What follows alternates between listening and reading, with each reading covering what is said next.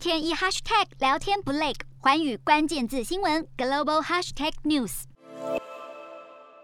立陶宛与中国关系再恶化，传出立国驻中国的外交代表团遭到威吓。基于安全考量，全团十九人已经全数离境。尽管强调使馆没有关闭，撤馆事件恐怕与台湾十一月在立国社代表处有大关联。台立互动频频，似乎让中国越来越不能忍受对立陶宛处处威吓。英国金融时报也报道撤馆事件，传出中国要求驻立官员交出外交证件，引发立陶宛政府疑虑，生怕因此让外交人员失去外交豁免权。消息指出，立国官员十五号上午已坐巴士离开北京，搭机前往巴黎。立国外交部也证实，今年九月之后，立国驻中国最高层级的外交官员恰皮耶尼已被召回。尽管中国不断威胁，也不影响立国与台湾互动。立陶宛规划明年初在台设立经贸代表处，近期将启动馆长甄选。另外，立国企业局更宣布，明年春天将与台湾知名电商平台合作，进军台湾市场，说明友情持续升温。四大公投，人民做做主，民意风暴来袭，政府如何接招？锁定十二月十八日晚间十点，有凭有据看台湾特别节目，决战四大公投议题，独家剖析，就在环宇新闻 YouTube 频道直播。